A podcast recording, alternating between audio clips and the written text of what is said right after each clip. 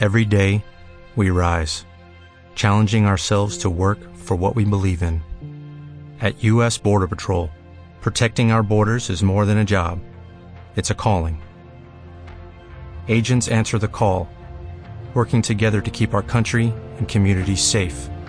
If you are ready for a new mission, join U.S. Border Patrol and go beyond. Learn more at cbp.gov/careers. Señor esté con vosotros. Lectura del Santo Evangelio según San Juan. En aquel tiempo determinó Jesús salir para Galilea. Encuentra a Felipe y le dice, sígueme. Felipe era de Bethsaida, ciudad de Andrés y de Pedro. Felipe encuentra a Natanael y le dice, aquel de quien escribieron Moisés en la ley y los profetas, lo hemos encontrado, Jesús, hijo de José de Nazaret. Natanael le replicó, ¿de Nazaret puede salir algo bueno? Felipe le contestó, ven y verás. Vio Jesús que se acercaba a Natanael y dijo de él, ahí tenéis a un israelita de verdad, en quien no hay engaño. Natanael le contesta, ¿de qué me conoces? Jesús le responde, antes de que Felipe te llamara, cuando estabas debajo de la higuera, te vi. Natanael respondió, Rabí, tú eres el Hijo de Dios, tú eres el Rey de Israel. Jesús le contestó, por haberte dicho que te vi debajo de la higuera, ¿crees? Has de ver cosas mayores. Y añadió, en verdad, en verdad os digo, veréis el cielo abierto y a los ángeles de Dios subir y bajar sobre el Hijo del Hombre. Palabra del Señor.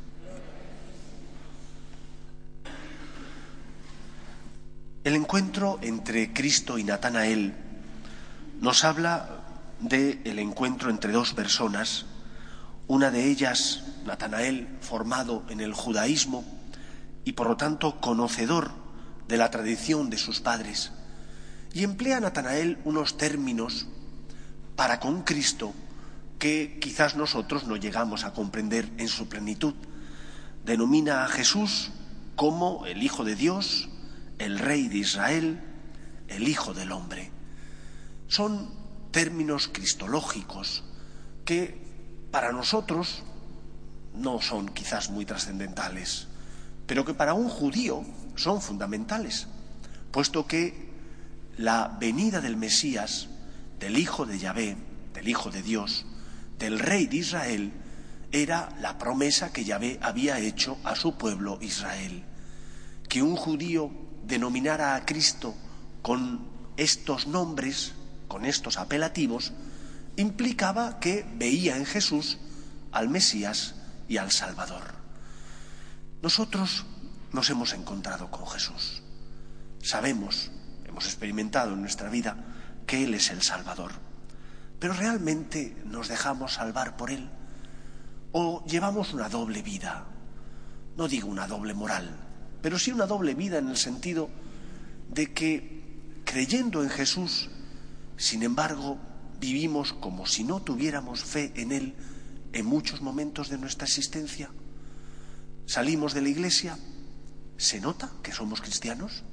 La primera lectura del, de la primera carta del apóstol San Juan nos recordaba que un cristiano que ve que su hermano está necesitado, tiene que socorrerle, que no puede él vivir y nadar en la abundancia mientras otros pasan necesidad. Nuestra fe se tiene que expresar no solo en unas convicciones que sentimos en el corazón, en una fe que profesamos con los labios, sino también en nuestra manera de vivir y de comportarnos. ¿Cómo te comportas ante tus cruces, ante tus dificultades físicas, morales, espirituales? ¿Te comportas como una persona que cree en el poder de Dios?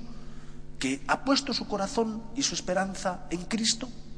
¿O desesperas como si no tuvieras fe cuando tienes una contrariedad en tu vida? ¿Vienes a pedir al Señor ayuda, a encontrar en Él consuelo?